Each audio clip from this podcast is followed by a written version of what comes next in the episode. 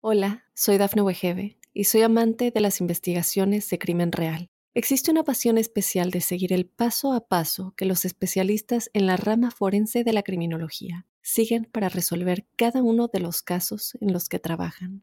Si tú, como yo, eres una de las personas que encuentran fascinante escuchar este tipo de investigaciones, te invito a escuchar el podcast Trazos Criminales con la experta en perfilación criminal, Laura Quiñones Orquiza, en tu plataforma de audio favorita.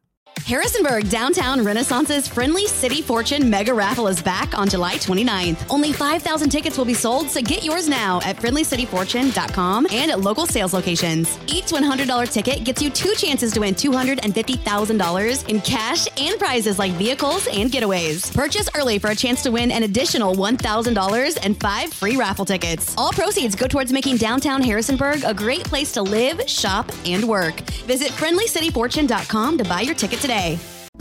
Weddings are a celebration of finding the perfect fit. And with Indochino, you can design a custom suit made to your measurements. Go to INDOCHINO.com and use code PODCAST for 10% off any order of $3.99 or more.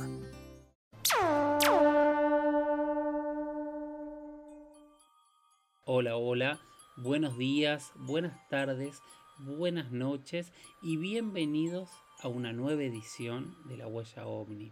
En nuestra tercera temporada estamos eh, retomando esto que dejé de manera tan tan desprolija a fin de año, tratando de hacer más episodios y que se me complicó muchísimo y les pido disculpas.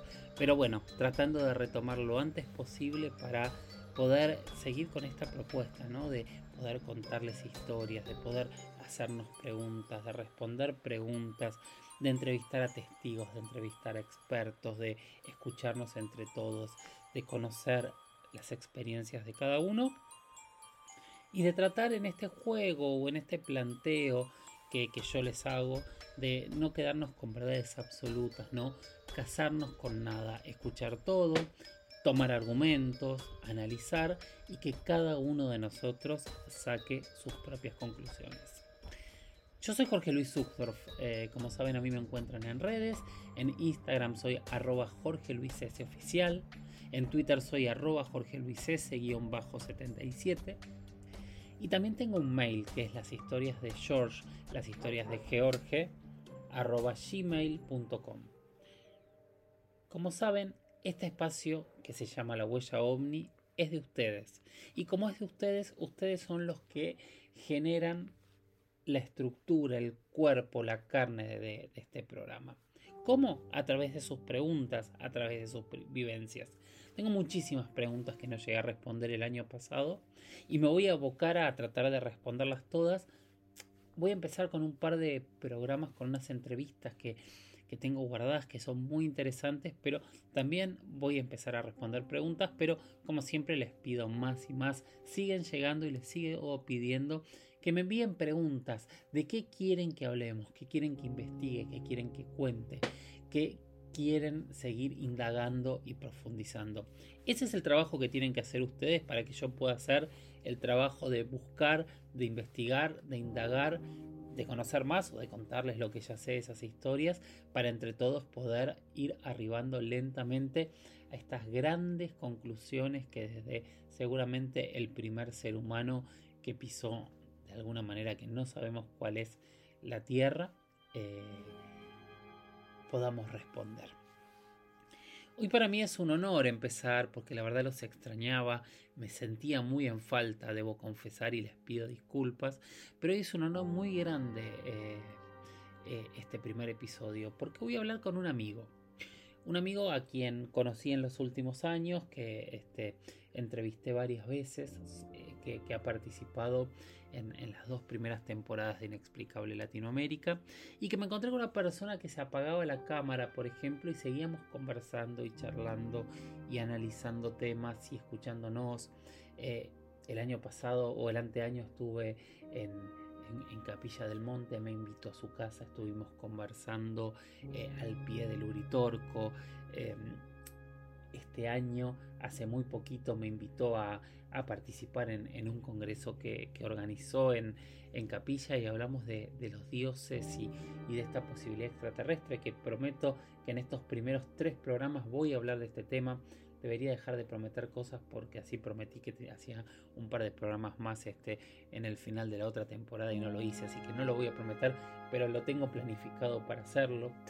Em, y es una persona con una experiencia de vida en el fenómeno ovni eh, muy grande, muy amplia y muy interesante.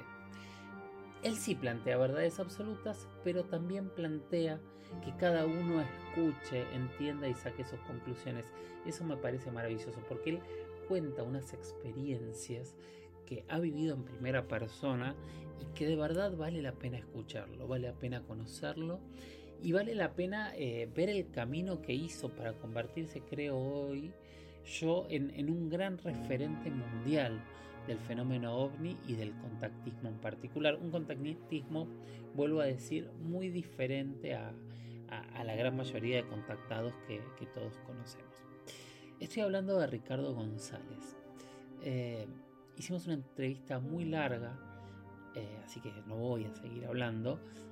Y es tan larga la entrevista que en un momento le dije, Ricardo, lleguemos hasta acá y otro día seguimos porque si no el programa va a ser muy muy largo. Espero que disfruten la entrevista, que puedan escuchar eh, la experiencia de, esta persona, que puedan conocer eh, cómo fue su camino desde la niñez hasta el día de hoy para, para, para, transformarse en, una persona que hoy es escuchado en todo el mundo y, ciudad a la que va eh, tiene gente esperando para, para poder conversar sobre su experiencia. Bueno, los dejo en esta entrevista que acabo de terminar, así que estoy muy entusiasmado con Ricardo González. Ricardo, mil gracias por tu tiempo. La verdad es que te conozco ya hace varios años. Este, me pareces una persona genial en, mil cosas, he hablado un montón, disfruto mucho de, tu mirada intelectual y tu análisis del fenómeno en todo sentido y tu análisis de la vida. Pero nunca te pregunté y nunca eh, hablé de vos. Y, sé que hay mucha historia para contar. ¿Cómo te acercas por primera vez al fenómeno? Hola Jorge, sabes que es un placer hablar contigo y compartimos un tema muy importante, muy profundo, como es la investigación del fenómeno ovni y otras realidades que realmente transforman la vida. Sabes que esto me impactó profundamente, lo hemos conversado en alguna ocasión y también cuando hemos compartido entrevistas o participaciones en medios de comunicación. Yo nací en Perú hace 48 años y fue mi país de origen donde todo empezó. Primero, con unos avistamientos de objetos que no podía explicar. Lo he contado muchas veces, lo hemos charlado. Unos objetos brillantes que daban brincos como saltos sobre los cerros de Chosica, una zona serrana que se encuentra fuera de la ciudad de Lima. Los limeños habitualmente huimos del cielo encapotado de la ciudad y tratamos de buscar el sol y vamos a la sierra y habitualmente Santa Eulalia, Chosica, allí iba con mis padres. Y fue en esa época, a fin de los 70, yo era muy chico, entre 5 o 7 años de edad tal vez, que vi estas luces. Posteriormente, y esto es muy curioso, seguro te llamará la atención, se descubrieron unos geoglifos eh, prehispánicos en la zona donde de niño yo había visto estas luces. Pero bueno, era para un niño luces que no tenían una explicación convencional. Sin embargo, el fenómeno fue avanzando poco a poco, con avistamientos que se repetían, incluso eh, sueños, sueños eh, muy lúcidos en donde yo me encontraba en el jardín de la casa en Lima con una criatura calva que descendía de una especie de huevo metálico y era como mi amigo, entre comillas, imaginario, imaginación, supuestamente de un niño, durante esos años de los avistamientos. Para mí todo era fantasía, nunca le tomé mayor importancia para ser honesto, pero la gota que comó el vaso fue el verano del 88, esto también lo he contado muchas veces, cuando ocurre otra observación, a pleno día, sobre la ciudad de Lima, yo tenía entre 13 y 14 años de edad, vacaciones en el colegio, en los hermanos maristas donde estudié, y el objeto no emitía ruido alguno, muy brillante, y se iba desplazando en silencio hacia el océano. Lo extraordinario es que los medios de comunicación, televisión, radio y prensa escrita reportaron estos avistamientos, y lo digo en plural, porque la oleada de los no identificados se mantuvo intensa todo el verano, incluso hasta octubre, noviembre de ese año 88. Y allí empecé de alguna manera a investigar lo que estaba pasando. ¿Y, cómo, cómo, era vivir eso con, con, la vida normal de un adolescente? Oh, eh, era, era difícil. Yo recuerdo, no sé si alguna vez lo comenté, eh, mi padre, mi padre, no hablaba de estos temas en casa, mi madre tampoco, mi padre era el jefe del Servicio de Informática del Seguro Social del Perú, mi madre trabajaba como administradora de, del desaparecido Banco Agrario en Lima, así que en mi caso una familia de clase media normal que no se hablaban de estas cosas, como podrás entender, y en los hermanos maristas, un colegio católico, conservador, menos. Y haber visto todas estas cosas me llamó la atención, pero mi padre, aunque no hablaba de esto, eh, y este detalle creo que sí lo he mencionado alguna vez, tenía una colección de libros, una colección de libros. Eh, eh, yo crecí en una familia de libros, ¿no? Este, de, libros. unas bibliotecas importantes de historia del Perú, de arqueología, de geografía, obras inmortales de Borges, de Cortázar, por citar casos argentinos, etc.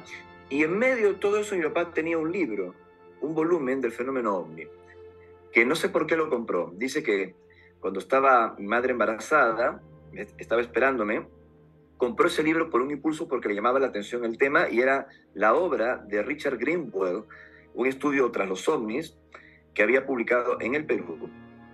Y en este libro yo encontré fotografías del fenómeno que se había registrado en otras partes del mundo y lo llevé, no sé, como un niño que lleva los cómics o caricaturas al colegio, yo iba eso para mostrar las imágenes. Y fui, fue visto como un bicho raro, como una persona desconectada de la realidad. Eh, mis amigos estaban más preocupados de jugar al fútbol en el recreo o de hacer otras cosas, y yo estaba hablando de, todo este fenómeno que me estaba sucediendo.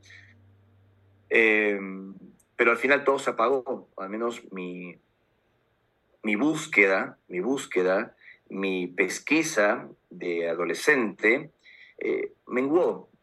La vida de adolescente, eh, luego terminas el colegio, eh, estás pensando en estudiar una carrera, yo estudié mercadotecnia, o sea, como que todo cambia y, te entregas a las mieles de la juventud. Pero ellos volvieron, sean quienes fuesen, volvieron. Yo tenía entre 18 y 19 años y estaba estudiando para dar los parciales de estadística y contabilidad que tenía que rendir. Y en ese momento que estaba como en duermevela, como cabeceando, escucho una voz en mi cabeza, en castellano, en acento neutro, que me dice, no dejes de seguir buscando, no dejes de seguir buscando. Habían pasado como cuatro o cinco años de break, ¿no? Somos seres extraterrestres que estamos entrando en contacto contigo, vas a vivir un adiestramiento para que nos puedas conocer más adelante. Y yo eh, me sorprendí, dije, esto no puede ser verdad, estoy delirando. Una cosa es aceptar por sentido común o por cultura que tal vez no estamos solos en el universo o en otros planos o en lo que quieras, y otra muy diferente decir que estás recibiendo un supuesto mensaje eh, mental eh, de una entidad desconocida. Dudé y esta voz, y esto también lo he contado muchas veces en los medios, me alienta a subir a lo alto de la casa, subo en compañía de mi familia, primero con mi hermano menor y luego con nuestros gritos subió toda mi familia, mis padres incluidos, y sobre la vivienda, allí en Orrantia del Mar, un barrio residencial en Lima, se había colocado una luz roja brillante sobre la casa y luego se desplazó y se marchó en dirección a la sierra, en dirección a los Andes.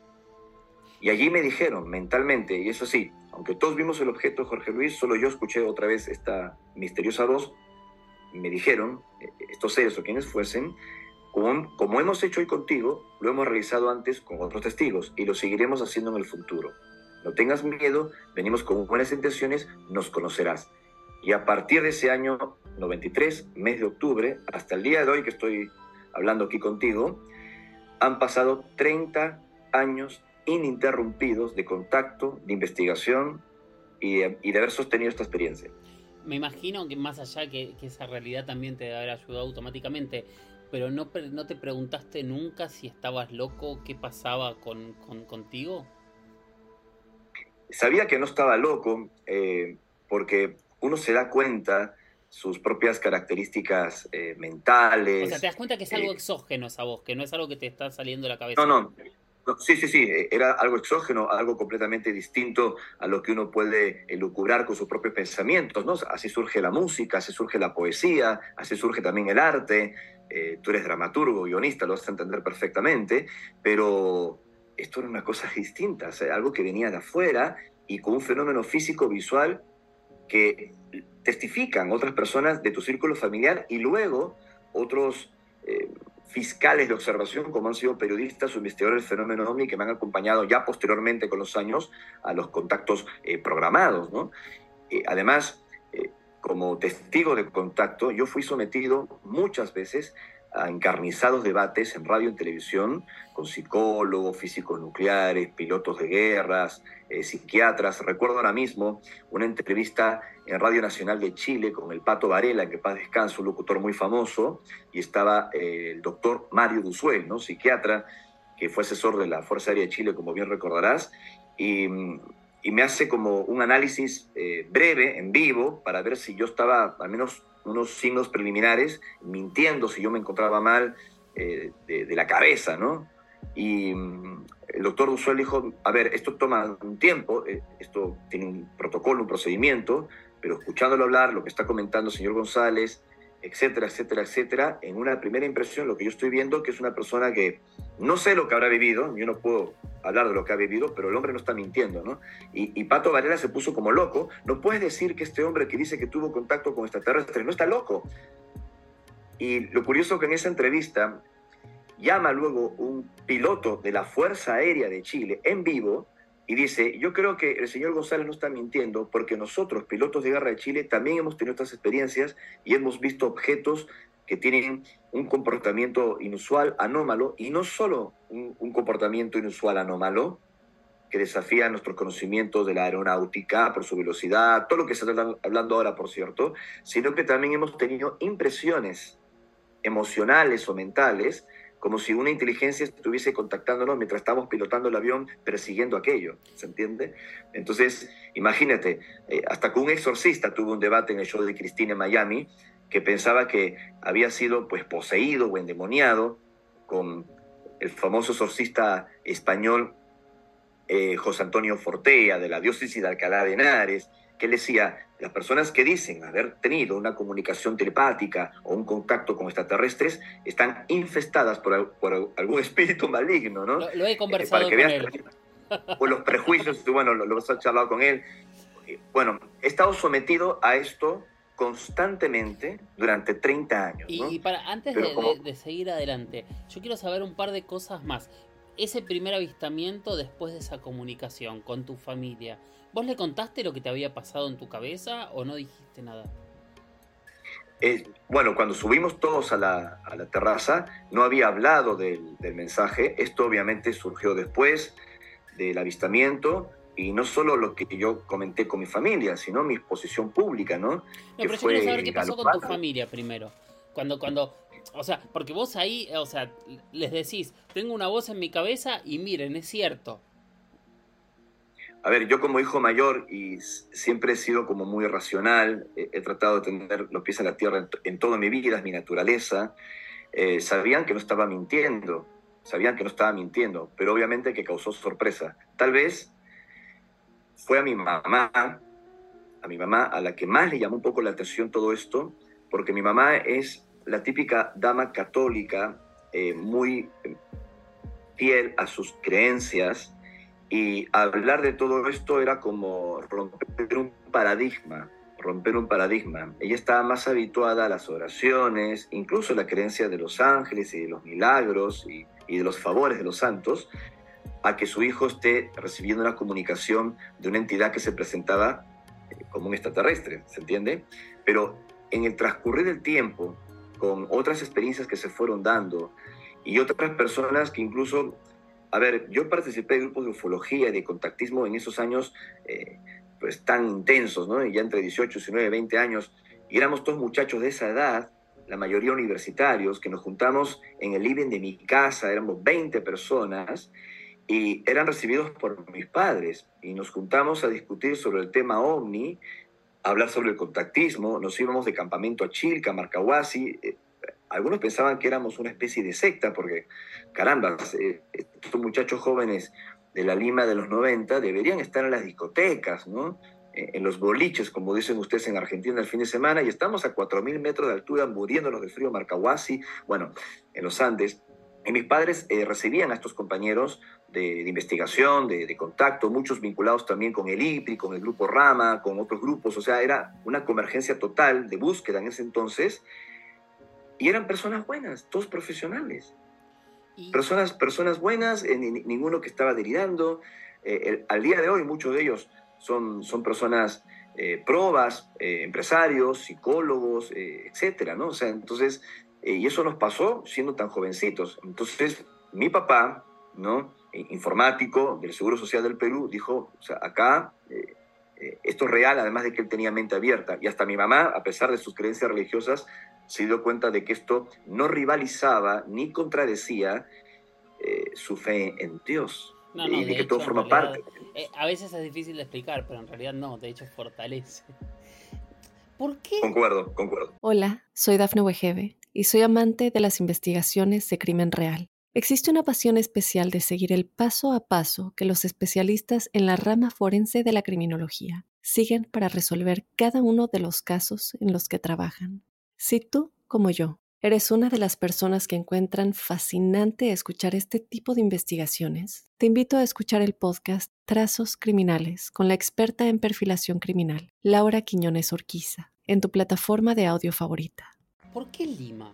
O sea, yo antes de conocerte a vos, conocí, me animo a decir, 10 personas con, características similares a tu experiencia. Desde gente súper conocida, gente que terminó formando hasta religiones, hasta contadores que, se sentaban en su terraza a, a grabar luces. ¿Qué pasa en Lima?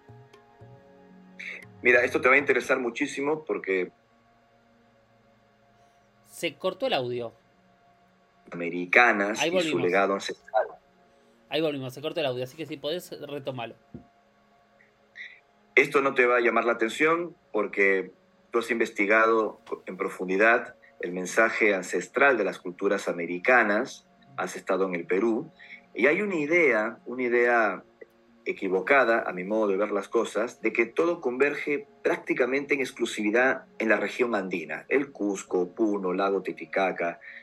Y la gente se olvida que hubo imperios muy importantes en la costa, anteriores a los incas. Los incas es una confederación que agrupó diferentes pueblos de lo que ahora es el Perú y otros países de América del Sur. Culturas muy antiguas. Y mucho más interesantes si me hago cargo de esa frase. Y sí, sin duda, muy, interesante, concuerdo contigo. Por ejemplo, Caral, ¿no? O sea, pirámides que son, según la regla oficial de la arqueología, que luego podemos discutir si es justa o no, más antiguos que las propias pirámides de Egipto, por ejemplo, ¿no? En Lima existieron cientos de centros arqueológicos con pirámides, canales de riego que canalizaban maestramente las aguas del río Limac, que luego se transformó en Rimac, Lima, que significa el que susurra, porque era un oráculo que existía en esa zona. Llega desde las montañas de los Andes y lo canalizaban y transformaron un desierto en un gran valle fértil. Y todo esto lo encontraron muy posteriormente los incas. Y es curioso que muchos de los lugares donde se han dado avistamientos en, Perú, en, la, en, la, Lima metropolitana, como en Pueblo Libre, Magdalena, Miraflores, San Isidro, donde tú puedes encontrar algunas pirámides prehispánicas, ¿no? que están ahí valladas, todos esos lugares de los avistamientos encajan con antiguas rutas prehispánicas, algunas conectadas con el llamado Capaquiñán o el Camino de los Justos, ¿vale? Y otros santuarios que eran muy importantes y que han sido eh, documentados por grandes estudiosos como Julio Cetello, por citar un ejemplo, o Federico Kaufmann Toy. Entonces, eh, yo creo que el contacto o este fenómeno que hemos vivido muchos en Lima es ancestral y nuestros antepasados ya lo tuvieron en zonas que son realmente eh, vórtices de contacto, aunque el término vórtice o nodo genera prurito porque suena muy místico, muy new age, pero si quieres puedo utilizar la palabra huaca, ¿no? lugar sagrado en, en quechua. Y para mí está todo conectado. Y estas experiencias entrevistando diferentes testigos, como tú has notado, tienen un hilo conductor. Otro asunto es cómo uno asume la experiencia. Yo, humildemente, traté de asumirla desde la investigación. Yo me hago cargo que soy un testigo de contacto, nunca negaré las experiencias que he vivido, pero decidí investigarme a mí mismo, investigar el fenómeno, también por mi propio equilibrio mental y por responsabilidad de comunicación con los demás. Después uno puede elegir de pronto querer ser un rockstar eh, en el contactismo y transformar eh, todo esto en un culto platillista, puede pasar, puede ocurrir muchas cosas, porque el fenómeno es intenso, eh, traumático, maravilloso y profundo, todo al mismo tiempo. Pero esto es antiguo y Lima es un gran cuadrante de santuarios, de lugares especiales que para mí ya fueron escenario de, encuentros cercanos en el pasado. Sí, es que es muy sorprendente eso, porque, a ver, eh, yo tuve la suerte, como, como, vos, de, de, recorrer muchos lugares. Y es como que hay cosas en cada lugar. Obviamente podemos hablar de México, por ejemplo, como un centro de observación que es increíble. Pero yo en México, por ahí es casualidad, pero no me encontré ni con un octavo de, de, personas con este tipo de características, con millones de personas más que, que, en Lima. Y en Lima, con una población muchísimo más pequeña, me encontré y conocí un montón de gente con, con este tipo de experiencias. De hecho, creo que no lo había pensado nunca hasta, hasta ahora que lo estamos conversando. Pero es raro. Entiendo y, coincido en, en, lo, ancestral y coincido en, en, todas esas señales y todos esos puntos eh, de incógnitas gigantes que tienen las culturas preincaicas. Yo es algo que digo siempre, para mí los incas son maravillosos, pero los incas no son los interesantes. Los interesantes son todas las culturas que tomaron los incas antes, ¿no? Desde, desde Paracas hasta lo que sucede en Nazca, lo que sucede más al norte, todos, todos, todos los pueblos, toda la construcción. Me tocó conversar mucho con Federico. Eh, ah, se me fue el apellido. Eh, de hecho, acá tengo el libro del por acá atrás. Eh, Cosman Doyle. Eh, estuve con él hablando, entrevistándolo cuando hicimos el documental de Pachamama. Fue uno de mis entrevistados principales. Supongo que ya era fallecido. Era, era, era muy, muy grande. En ese momento tenía como 92, 93 años. Pero una cabeza este, muy interesante en, en, su trabajo y en, y en cómo eh, había descubierto estas enormes ciudadelas, el trabajo de la piedra. Es cierto lo que decís. Sin embargo, hay algo en el lugar, ¿no? Porque ustedes están heredando algo de otra cultura en este mismo lugar, ¿no? Yo estuve investigando para entender mi propia experiencia de contacto, y esto va a sonar controvertido, lo advierto para la gente que nos está escuchando, Considero de que estos seres, sean quienes fuesen, y cuando digo sean quienes fuesen es porque soy prudente. Yo tengo una información basada en mi experiencia, que es una de tantas, pero hoy estoy convencido que los contactados hemos vivido una foto de una larga película. Y a veces al quedarnos en esa foto pensamos que la realidad es solo ese fotograma. Y no es así. Hay presencia, sin ninguna duda, de criaturas inteligentes extraterrestres, como también otros fenómenos que no necesariamente encaja con una visita o una presencia de seres de aspecto, humano de origen cósmico, sino con fenómenos interdimensionales o hasta una mala interpretación de otro tipo de, presencias o hasta el mundo de los símbolos, los arquetipos, eh, etcétera, etcétera. Esto es muy amplio. Pero separando el agua del aceite, definitivamente hubo un proyecto, un proyecto de estos seres para contactar a diferentes eh, grupos humanos en nuestro mundo a lo largo de las edades con diferentes características eh, locales, ¿no?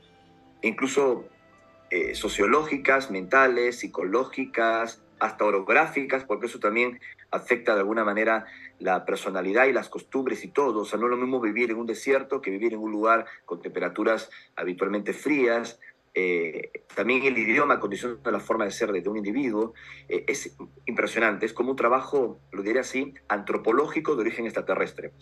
Y hay zonas que fueron marcadas por su característica especial como una zona ventana para que ellos puedan manifestarse y contactar.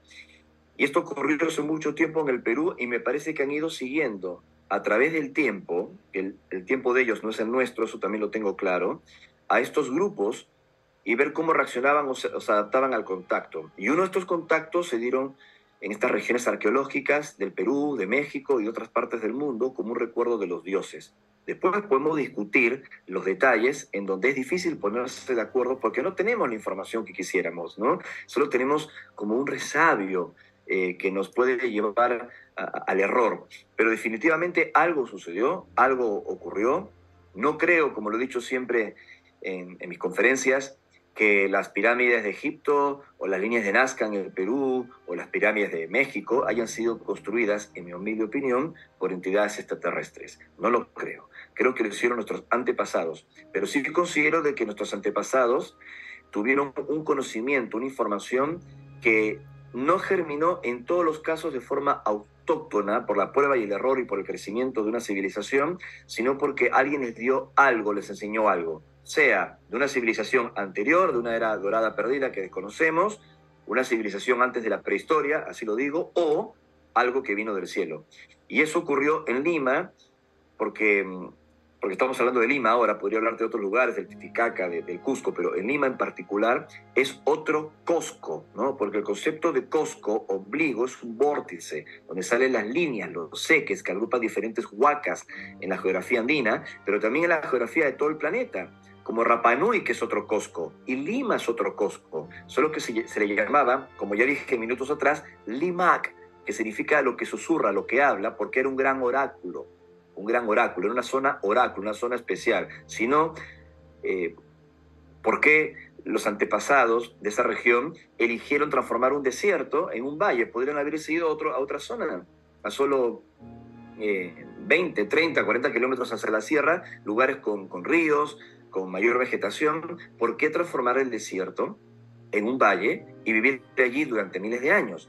Porque hay algo que no comprendemos con nuestra tecnología, no comprendemos con nuestro inmodesto intelecto, que los antiguos de alguna manera pudieron eh, percibir, captar, y tal vez era esa característica de zona ventana que lo sigue siendo Lima hoy, con su caos, con su tráfico, con Miraflores y con Barranco y el Puente de los Suspiros. Hay algo allí eh, eh, especial, tras bambalinas. Totalmente. Bueno, cerramos ese paréntesis que quería hablar de todo esto que sucede en Lima y, de tus padres. Estudiaste eh, mercadotecnia, que para nosotros es marketing básicamente.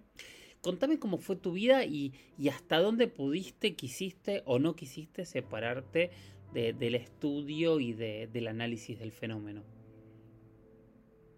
Yo fui contratado por un laboratorio internacional, curiosamente un laboratorio argentino, Laboratorios Vagó, como visitador médico y tenía en proyecto y también con cierto acuerdo de, mis jefes por la evolución de mi trabajo, de trabajar como product manager o otras áreas más vinculadas con, con, mis estudios. Es decir, yo tenía que empezar primero como visitador médico, llegar a una supervisión y bueno, y entrar luego a las oficinas de, publicidad, de marketing y todas esas cosas.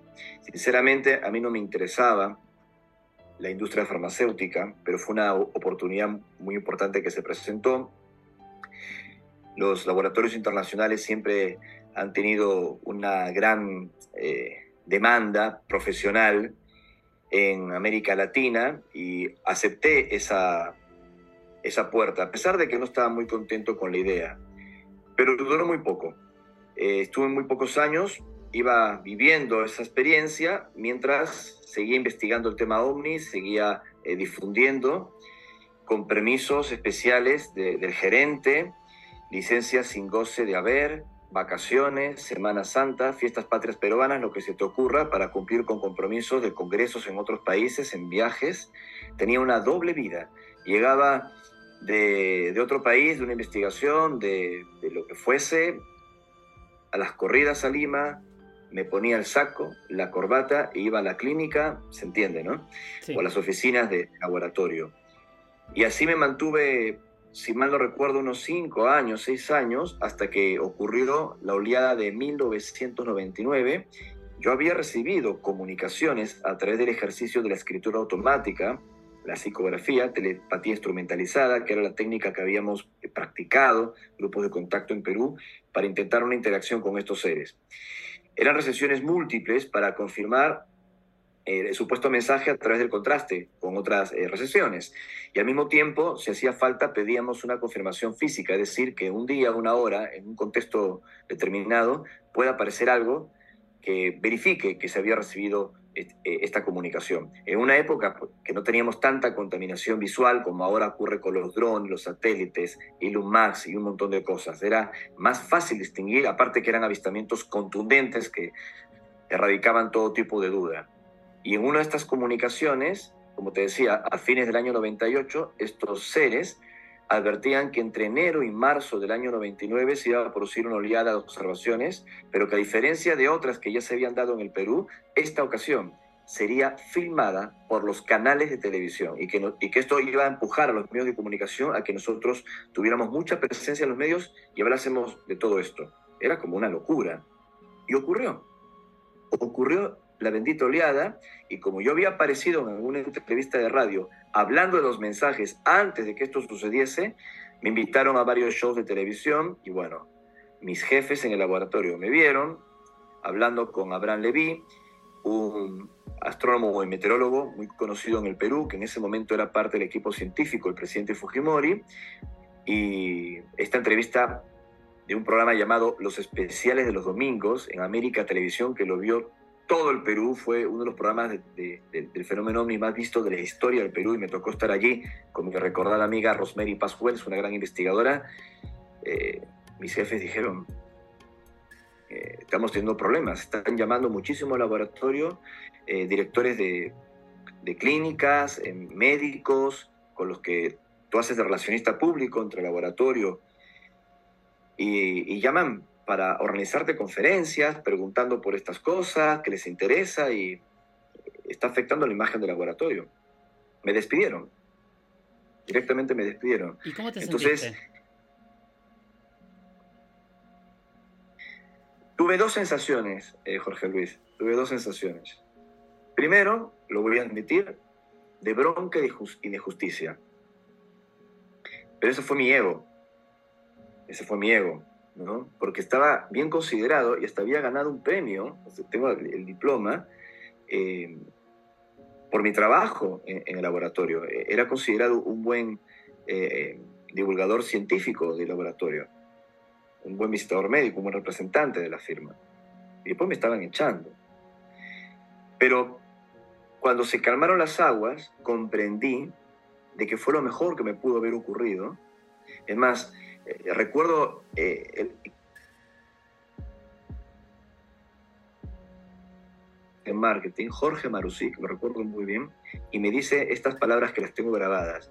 Tómalo como una señal de tus amigos de arriba. De pronto ellos quieren que te dediques a tiempo completo a investigar, a difundir, y esto fue una etapa terminada, y es una traba para las cosas que tienes que hacer. Yo lo quedé mirando al gerente y era curioso porque en mensajes previos ellos me habían preguntado si yo estaba dispuesto a entregar mi vida, a investigar, a difundir. Sé que esto suena hasta peligroso, ¿no? Suena como irresponsable, suena casi mesiánico, pero yo entendí lo que decían eh, estos seres, hasta dónde más yo quería llegar. Y yo contesté sin pensar, desde el corazón dije que sí, esto es muy importante, pero no imaginé que las consecuencias iban a ser tales y de esta forma. Así que después de la bronca, eh, del enojo, de la manera como se dio, luego comprendí que fue lo mejor que sucedió, ¿no? Entonces, desde el año 99 eh, hasta el día de hoy, he estado dedicado a tiempo completo a investigar, a escribir, a, difundir, y los primeros años, eh, te lo puedo decir, y a la gente que me está escuchando, no fue nada fácil, ¿no? Eh, personas que de pronto nos ven en documentales, en congresos, en conferencias, en entrevistas en importantes medios de comunicación, viajando por todo el mundo, dicen, oh, la vida del ufólogo, la vida del contactado. Primero, son contados con los dedos de una mano eh, quienes podemos sobrevivir, ¿no? Con nuestros libros, la difusión y lo que hacemos. Y segundo, están contando los últimos vagones del tren están contando los últimos vagones del tren. La primera etapa fue muy sacrificada y lo sigue siendo, pero la primera etapa fue realmente una película de terror, fue muy difícil, muchos sacrificios materiales para poder sostener los viajes, la investigación. Eh, pero fue maravilloso y, lo sigue siendo. Eso fue lo que pasó. El año 99, da Omni, que de hecho allí conocí a un amigo en común como es JJ Benítez, cuando eh, me invita a la Fuerza Aérea Peruana, a través de otros investigadores, a presenciar, luego del Oleada 99, la creación de la OIFA, ¿no? la Oficina de Investigación del Fenómeno OVNI en Perú por primera vez. Yo estuve en esa conferencia con Juanjo Benítez, con Giorgio Piacenza y otros investigadores, y ahí nos conocimos. Todo, se fue dando de una forma maravillosa. Muy natural. Exactamente, muy natural, muy natural. Claro, justo te iba a preguntar eso, porque después del 99 viene, viene la OIFA, viene el, eh, el admitir públicamente el caso de Oscar Santamaría. Eh, ahí lo conocí a Chamorro, bueno, ahí nos conocimos muchos, ¿no? Claro. Y... Hola, soy Dafne Wegebe y soy amante de las investigaciones de crimen real. Existe una pasión especial de seguir el paso a paso que los especialistas en la rama forense de la criminología siguen para resolver cada uno de los casos en los que trabajan. Si tú, como yo, eres una de las personas que encuentran fascinante escuchar este tipo de investigaciones, te invito a escuchar el podcast Trazos Criminales con la experta en perfilación criminal, Laura Quiñones Orquiza, en tu plataforma de audio favorita. ¿Cuándo empezás a... A ver, yo pensaba, voy a hacer como una mini introducción. Eh, la pregunta es cuándo empezás a viajar y a, recorrer el, mundo. Que yo pensaba en esto que decías, eh, eh, es, es, difícil, ¿no? Porque todo el mundo dirá, uy, qué maravilloso. O sea, cualquiera que vea tus redes ve que estás en 30 lugares en pocos meses de diferencia y todo el mundo dice el sueño de viajar. Los que nos toca viajar mucho es muy difícil porque no te podés afincar y llegan días que te levantás y no sabes dónde estás. E, es placentero viajar, pero también es un esfuerzo psicológico y emocional muy grande. ¿Cuándo empezás a hacerlo? Mira, te contesto de dos formas. Antes de ir directamente a, a la respuesta sobre cuándo empezó esta cadena de viajes intensos, empiezo por lo último. En estas recientes dos décadas, en estos últimos 20 años, solo una vez he estado más de dos meses en un lugar. Lo vuelvo a repetir, en los últimos 20 años, 20 años, he estado más de dos meses en un lugar y fue mi casa cuando ocurrió el tema de la pandemia. Fue lo único que me pudo frenar. ¿Cuál es tu casa? Porque esto, eh, aquí en donde estoy transmitiendo, en, Capilla del Monte, aunque vivo a caballo entre Lima y, Capilla del Monte, pero nuestra casa con mi esposa Sol, que la conoces, argentina, eh, porteña. Una ídola. Eh, sí, gracias, igual Vero, igual Vero es, es, nuestro, nuestro lugar, es, nuestra casa aquí al pie del Uritorco, ¿no? Eh, circunstancias también muy bonitas nos trajeron aquí, no necesariamente por el fenómeno ovni, sino por otras cosas vinculadas con el altruismo, con la cultura de la paz, quienes conocen mi trabajo vinculado con la obra de Nicholas Reddy.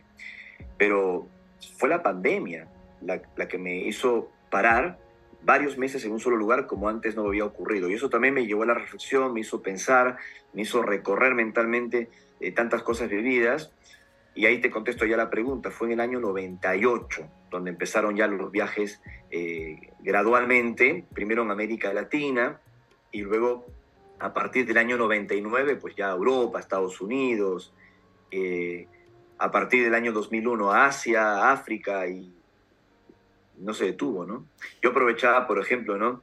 Eh, me lo consultaba un periodista de Capilla del Monte, Fernando Diz, me decía, hay un grupo de ufólogos escépticos en Argentina que no entienden cómo viajas tanto. Le dije, me lo voy a explicar. Primero, ¿qué culpa tengo yo que me inviten a congresos, a conferencias? O sea, ¿qué debería decirles? ¿Que no, para que no se enojen los demás? O sea, si me invitan, yo acepto humildemente la, invitación. Y les digo, ¿no? Por favor, en vez de ponerme la fecha de regreso el día 4, me la pueden poner el día 16. Sí, no, no, hay problema, no cambia nada. Y a partir de esa fecha yo quedo a mi libertad, eh, con mis propios gastos, y si fui invitado a Italia, o fui invitado a México, o fui invitado a los Estados Unidos, aprovecho para hacer investigaciones en esos países o en los que me quedan mucho más cerca. Eso lo he hecho siempre, ¿no? Y ha sido una gentileza de las personas que me han organizado presentaciones, conferencias o me han invitado a congresos. Eh, y otros marabares vas, que, que, tú lo sabrás como productor, que te ha tocado viajar y de pronto habrás hecho algo como para quedarte más días y hacer alguna investigación en México, organizar algo, eh, siempre tenemos que manejarnos de esta forma, ¿no? igual también eh, Juanjo Benítez, lo, hablaba con Juanjo Benítez, que Planeta lo organizaba una presentación de, libros, no sé, en Colombia, en México, y él pedía quedarse unos días más también para hacer lo mismo, investigar y viajar.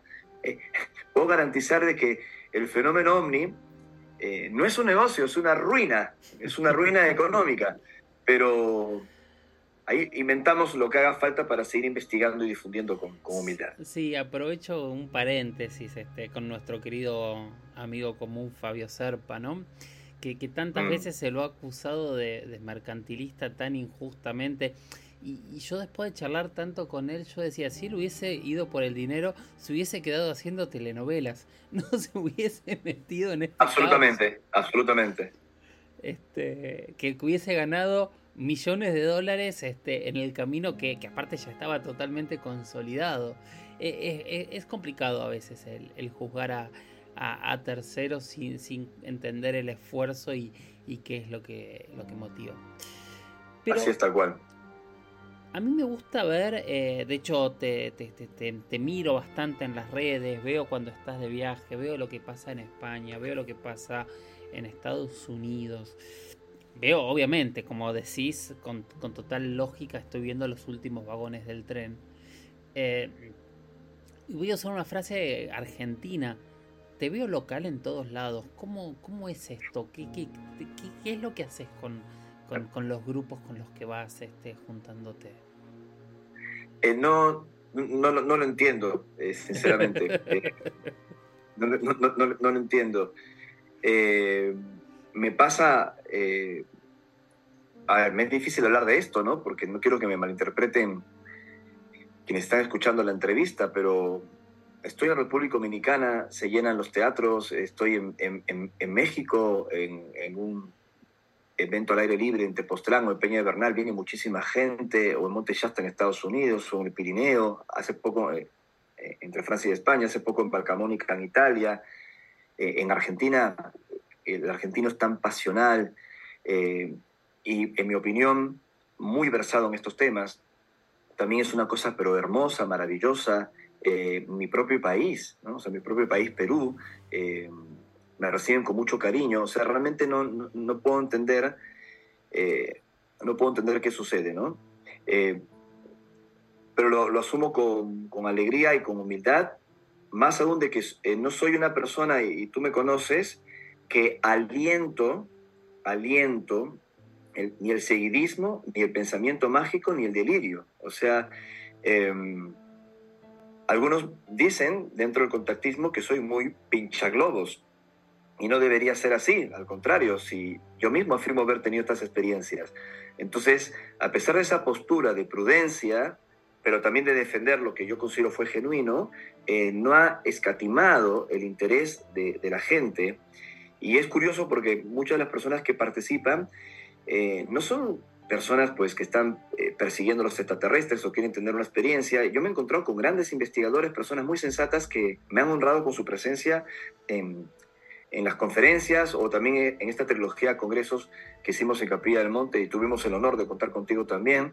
Eh, se va generando como una gran familia y sí, creo que soy un servidor y aunque esto suene demasiado místico, los responsables son, son ellos, ¿no? Los responsables son ellos. Pero te voy a dar una, una frase eh, que puede ser mercantilista y me la podés corregir si querés, pero no se me ocurre otra forma de decirlo. ¿Qué le ofreces a la gente? Yo te veo en medio de tanta gente. ¿Qué, qué, les brindas experiencias? Eh, ¿cuál, es el, el, no sé si vas a poder responder o no, pero ¿por qué vos estás y de golpe hay un montón de gente eh, en círculo alrededor tuyo? ¿Qué le das a la gente para que la gente esté ahí? Eh, no lo sé. Eh, fíjate que mi, esposa, esto estoy hablando contigo como amigo, según una charla de café que, la va a escuchar mucha gente en tu podcast. Hay un equipo que formó mi esposa de community manager, porque yo soy muy enemigo, no enemigo, sino soy muy, ¿cómo explicarlo? Muy huraño con las redes sociales. De hecho, Facebook congeló prácticamente mi cuenta de Facebook hace seis años porque no pagamos publicidad. Eh, y ese tipo de cosas.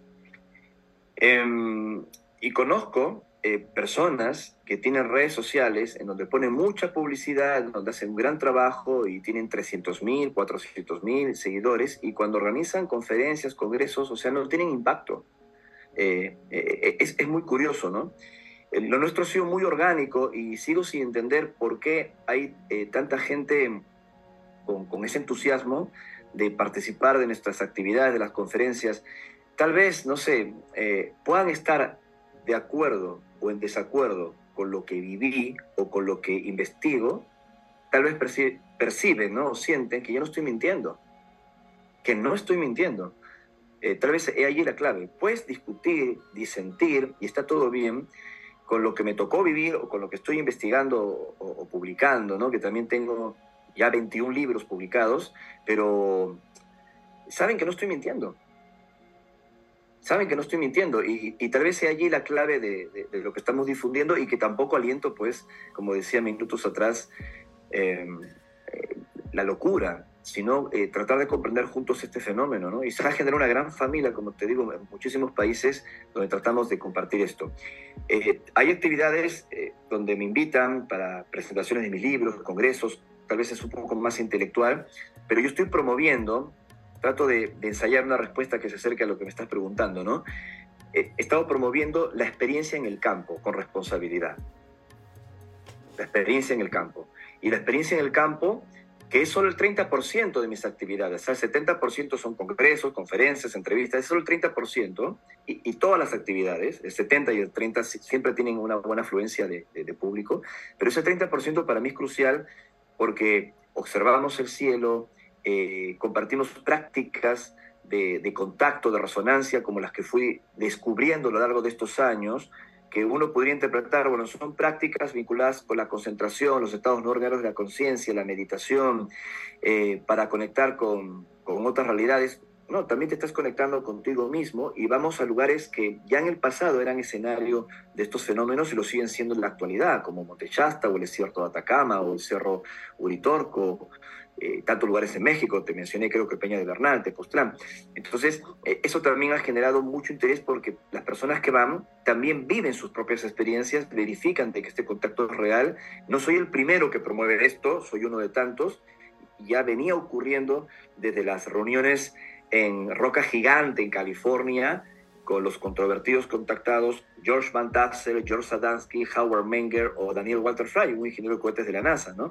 Y también promovían eso, aunque algunos de estos eventos se terminaron transformando más adelante en un eh, cambalache, por no decir una palabra eh, inadecuada en Argentina.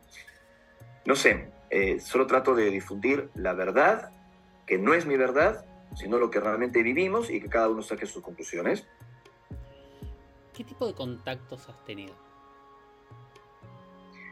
He tenido diferentes tipos de experiencias, no solo fueron avistamientos, los avistamientos fue la primera aproximación, luego fue este mensaje que ocurrió con claridad en el año 93, en el mes de octubre en Lima, que describí también en la entrevista, pero luego todo empezó a cambiar. Estos avistamientos y estos mensajes iban coordinando encuentros en lugares que ellos marcaban, esos lugares de contacto, que es, digamos, mi tema de especialización de, mi humilde trabajo. Primero acudíamos a Marcahuasi, en los Andes, que ya había sido señalado por Daniel Russo, masón, un gran investigador de culturas protohistóricas peruanas, como un enclave de contacto, un enclave especial, que lo comparaba con la Tepoztlán de México. Y allí empezamos a tener experiencias inusuales con patrones de energía, que aparecían nieblas brillantes, en donde uno entraba después de un sostenido eh, contacto con avistamientos de luces sobre la zona, sobre esa altiplanicie a 4.000 metros de altura, y entrabas en esa neblina brillante y tenías momentos de tiempo perdido, eh, recuerdos, expansión de la conciencia, todo inicialmente así, sutil, ¿no? Expansión de la conciencia, visiones, decíamos, esto que puede ser, no es una neblina eh, convencional, porque la neblina es básicamente humedad y no sentías humedad, sentías calor dentro de la neblina. Luego, experiencias más contundentes dentro de estos campos de fuerza, que en su momento grupos de contacto en Perú denominaron centras, como el grupo Rama en los años 70, y posteriormente hemos visto este servidor con otras personas a criaturas de aspecto humano frente a nosotros, de aspecto humano, pero muy altos, arriba de los 2 metros 50 de estatura, de aspecto nórdico, como si fuese un eslavo, eh, hablando en perfecto castellano sin mover los labios y presentándose con nombres, que dudo que sean sus nombres, tal vez es un juego mental, una forma de interactuar con el testigo, ¿no? Para saber que estás hablando con algo, con alguien, no sé si serán sus nombres, si será un código, lo ignoro, pero se han presentado, han entregado información que se ha cumplido a través del tiempo. Esto me ha pasado, estos encuentros cercanos del tercer tipo, en ocho ocasiones, no una y casi siempre con testigos. Tal vez el caso más famoso es el de la periodista ovni Paola Harris, como bien sabes si la conoces personalmente, la discípula de J. Allen el padre de la ufología, que acaba de publicar un libro con un ufólogo racional, como es el científico y estudioso francés Jacques Vallée, que se conoce con Paola Harris hace más de 25 o 30 años y han escrito un libro juntos, que es el caso Trinity. Bueno, Paola estuvo con nosotros en un contacto programado en Mount Shasta, en 2014 y apareció uno de estos seres de aspecto nórdico que se presenta con el nombre de Antarel allí en el bosque de Shasta y lo vio Paola Harris, lo vio Ricardo y otras ocho o nueve personas más que en su momento fueron entrevistadas por separado, como se hace en investigación, ¿no? Para ver si hay alguna contradicción en el testimonio, qué fue lo que sucedió por el investigador canadiense Grant Cameron sin encontrar ninguna contradicción al respecto. Y esto nos ocurrió, no fue una visión, no nos volvimos locos. Eh, me acuerdo que en ese contacto había un cardiólogo, había un antropólogo, una psicóloga, o sea, y todos vimos lo mismo y todos recordamos lo mismo. Y eso pasó ahí, fue claro.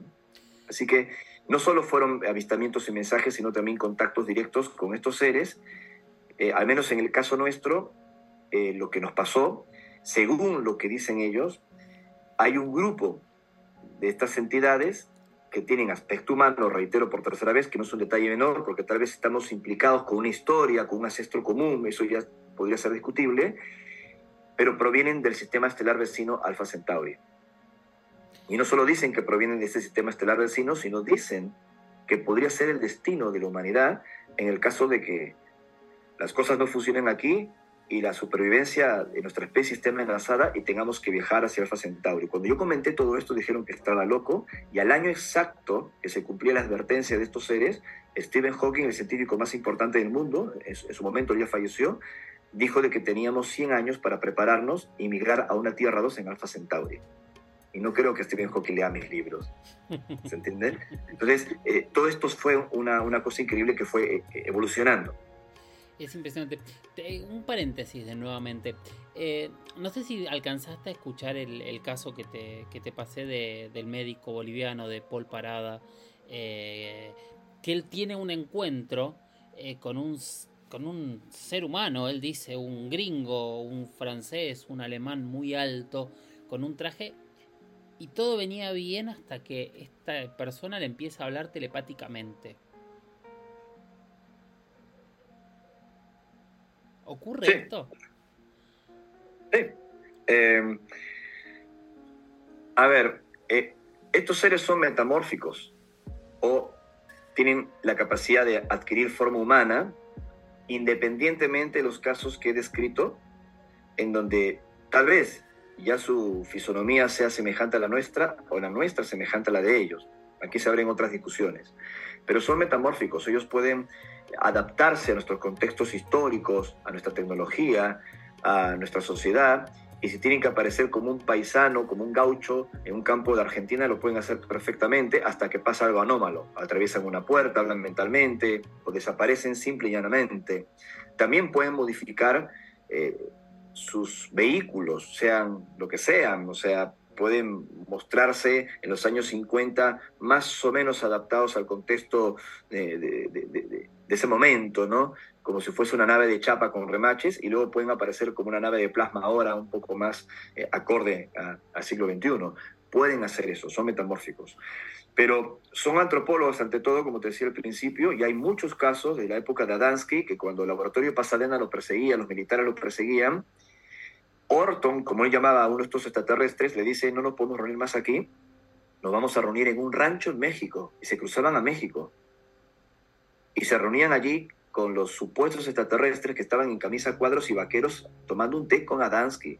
Esto me lo confirmó Glenn Sterling, el, digamos, fundador de la Adansky Foundation, que mantiene las enseñanzas, la información del célebre y polémico decano de los contactados. ¿no? También pasó con Vlado Kapetanovic, el primer contactado público público, no, el primer contactado. Los primeros contactados fueron los campesinos de Ancash en Perú, con este caso de los apunianos en los años 50, pero Vlado Kapetanovic, un técnico de planta de origen yugoslavo, fue el primer contactado público, es decir, en hablar los medios de comunicación de ese encuentro cercano con, con estos seres eh, supuestamente extraterrestres. Y le tocaban el timbre, se le aparecían en su casa. Entraban al living, charlaban con él y luego cuando giraba la cabeza no estaban más en, la salita de casa, habían desaparecido. Y así te puedo contar muchos casos más.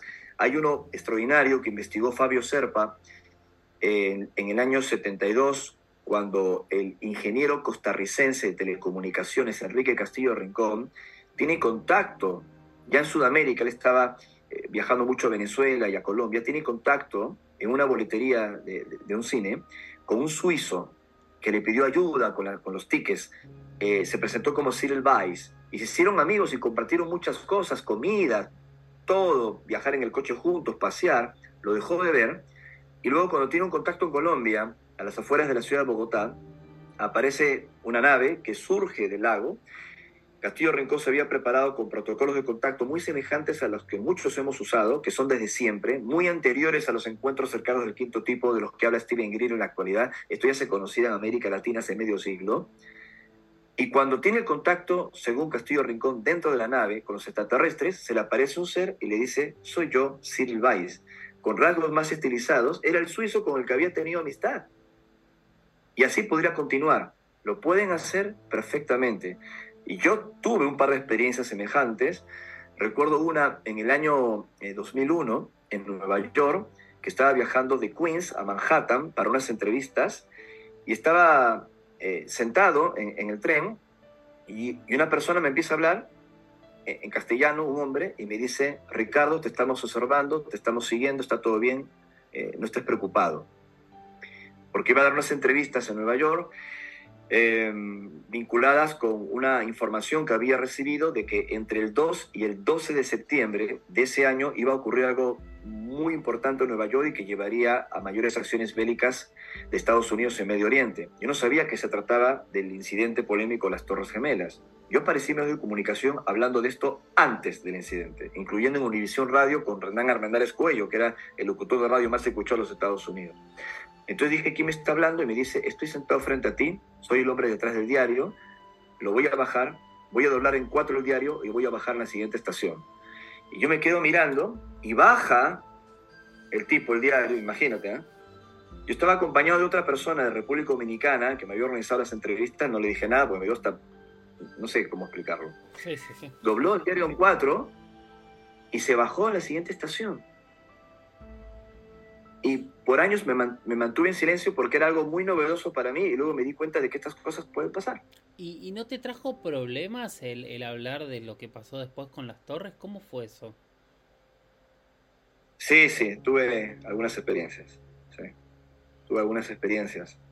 Y de hecho, la persona que me entrevistó en esa radio de Los Ángeles fue despedida de Univisión Radio. Y era el locutor más escuchado de los Estados Unidos. Pero dejemos el tema ahí. Eso fue hace mucho tiempo. Bien, perfecto. Eh, hablabas de escritura automática también en un momento o entendí mal. ¿Cómo es esto? No hay que confundirlo, dentro de los fenómenos paranormales se asocia la escritura automática con el mediunismo. Eh, tú lo has tratado en muchos documentales en, televisión y sabes perfectamente a lo que me refiero. Por ejemplo, eh, se hablaba de Benjamín Solari Parravicini, el gran sensitivo argentino que tenía múltiples fuentes, no solo extraterrestres, sino también espirituales humanas. Es un caso muy complejo. Em, y su caso está enmarcado dentro de la psicografía o escritura automática. Pero en espiritismo se asocia la escritura automática a una persona que actúa como un canal, un medio, que pierde la conciencia en ese instante y escribe, incluso con una caligrafía diferente a la suya, que proviene de la fuente, un mensaje. No es este el caso del que estoy hablando, no tiene nada que ver. Es sencillamente telepatía, transmisión de pensamientos, emociones, información a distancia, que es instrumentalizada, o sea, sientes automáticamente escribir, pero eres consciente antes, durante y después de, la escritura. Eh, no es que estás en trance, pues si la mano escribe sola, eh, eh, al menos eso no, no, ha ocurrido en nuestro caso. Si no, sientes el impulso y para que no se pierda la información que está llegando en tu cuaderno de campo, en el mismo donde anotas tus observaciones, tus investigaciones, tus, las anomalías que encuentras, las personas que entrevistas, allí mismo escribes todo lo que te va llegando y luego lo archivas para ver si se confirma o si de alguna manera eh, puedes tener una, una confirmación extra con un fenómeno físico. Y te puedo decir que varios periodistas y famosos escritores del fenómeno ovni utilizan este método para sus investigaciones. Muy conocidos y muy famosos. Tienen eh, eh, ese tipo de contacto y de comunicación y es su naipe debajo de la mesa que solo ellos conocen. Pero en intimidad te, sorprenderías de, de, cuánta gente está en contacto con otras realidades y es parte de, su trabajo, de su guía, de algo, de algo que los conduce hacia adelante, pero obviamente tienen otro rol, tienen un rol como productores o como documentalistas o como presentadores de, investigaciones en la televisión o escritores de grandes novelas o de, libros de ufología y, y, no pueden caer en eso, o sea, su rol es otro, es presentarse de otra forma, ¿me explico? Pero en mi caso es diferente. Yo soy un testigo de contacto que investiga y desde el primer momento me conocen viviendo estas experiencias, así que no tengo ningún problema en admitir que sigo manteniendo esta, esta vía de comunicación hasta el día de hoy. ¿Cuándo fue tu último contacto? El último contacto, la última experiencia, eh, al menos de contacto eh, físico, si se puede decir así, de haber visto una de estas criaturas en un contexto extraordinario de avistamientos y todo, fue en el desierto de Atacama. Me refiero a un contacto esas características. ¿ah? Hubo otros más recientes de avistamientos, hasta de, experiencias eh, muy cercanas y comunicaciones telepáticas. Recuerdo ahora mismo hace poco Monte Perdido, eh, por ejemplo, el desierto de Chilca, con un avistamiento extraordinario que arrojó como un campo de luz en el desierto y éramos cuatro o cinco testigos y fue increíble. Pero el último contacto en que vi a estos seres cara a cara con claridad fue en el Valle de la Luna, en Atacama, en septiembre del 2016. Desde ese momento no les he vuelto a ver. Eh, es una experiencia que escribo en mi libro Tierra 2, publicado por, por Planeta, Editorial Planeta. ¿De qué trata Tierra 2? Esa era la pregunta que... Eh, Tierra 2 eh, trata del mensaje de estos seres que afirmo haber visto, que se han presentado con estos nombres, como el mencionado Antarel, el caso de Ivica, que dicen provenir de Alfa Centauri, pero lo más inquietante, y aquí adelanto algo que es el corazón del libro Tierra 2, que si esta información es auténtica, si lo que dicen estos seres es auténtico, somos nosotros en una línea de tiempo futuro. ¿Se entiende? Es decir, que, que estos seres serían descendientes nuestros siglos en el futuro, de astronautas humanos que ante una crisis en el planeta tuvieron que viajar fuera del sistema solar a planetas que tenían condiciones eh, de ser colonizados en, Alfa Centauri, que como sabemos su estrella más próxima, Próxima Centauri, está a unos 4,2 años de distancia de la Tierra, que se habrían afincado allí y por alguna razón decidieron colarse en nuestra realidad, en nuestro tiempo pasado, algo que es imposible según nuestros conocimientos actuales de la física, no sé cómo lo habrían hecho, para advertirnos de que algo, que algo no, no salió bien con esa Tierra 2, que mm, si no terminamos de aprender ciertas cosas en nuestra convivencia, en nuestra vida en el planeta, no importa qué mundo viajemos y colonicemos para que pueda sobrevivir nuestra especie, vamos a arrastrar como lesiones inacabadas, como un fantasma y algo no salió bien. Y por eso en Tierra 2 cuento la historia según la narración de estos seres y las evidencias que han entregado de por qué tenemos que terminar adecuadamente nuestra experiencia de aprendizaje en este planeta que llamamos Tierra, antes de emigrar a otros mundos, que es un destino inexorable para los humanos por el propio crecimiento de, nuestra civilización, porque estamos llamados a explorar otros mundos, pero que sea como una extensión de nuestra conciencia, de nuestra evolución y no por un viaje de emergencia, ¿no? que es lo que dice este libro eh, Tierra 2. Porque la Tierra tampoco va a ser eterna por cambios en el núcleo del planeta o algo que pueda ocurrir con nuestro Sol o el impacto de algún cuerpo celeste que no es ningún delirio, ya pasó varias veces en, en nuestro planeta y una especie muy importante como los dinosaurios, al menos según los científicos, pudo haberse extinguido por más de un impacto hace 65 millones de años. ¿no? Tal vez no fue la única causa, pero sí eh, un elemento no menor que afectó a los que dominaban el planeta por más de 100 millones de años. Nosotros estamos acá mucho menos tiempo y recientemente. minutos. Eh, tenemos una entrevista muy larga y tengo mil millones de preguntas más para hacerte. Te propongo eh, terminar acá y en un par de semanas retomar porque para mí es un placer y yo creo que toda la audiencia va a estar fascinada con esta charla. Eh, encantado Jorge y obviamente la charla es tan interesante porque la estás conduciendo tú. Gracias por la oportunidad, amigo. No, como les dije, en un momento corté la entrevista porque si no iba a ser eterna. Estoy feliz de estar acá con ustedes de nuevo. De verdad, gracias por todo lo que me dan. Ustedes no se imaginan lo que es para mí cada uno de los mensajes que leo. cada vez que llega una pregunta yo me emociono. Y cada vez que me llega una historia en primera persona me, me parece maravilloso. Les pido que sigan enviándolas a mi Instagram, a mi Twitter, a, a mi mail acá en YouTube si lo están escuchando por YouTube. Les pido que se suscriban a donde estén escuchando el podcast para que les vaya avisando cada vez que llegue un nuevo episodio.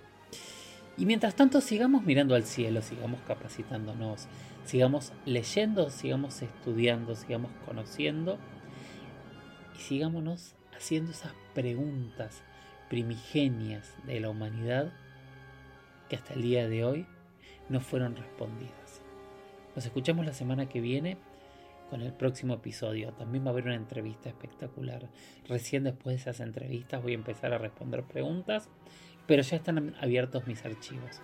Empiecen a enviar de qué temas les gustaría hablar. Nos escuchamos la próxima semana. Chau, chau.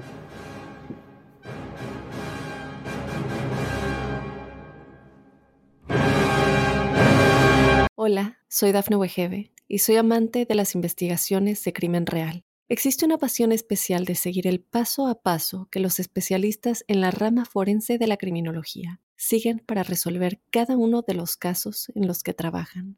Si tú, como yo, eres una de las personas que encuentran fascinante escuchar este tipo de investigaciones, te invito a escuchar el podcast Trazos Criminales con la experta en perfilación criminal, Laura Quiñones Orquiza, en tu plataforma de audio favorita.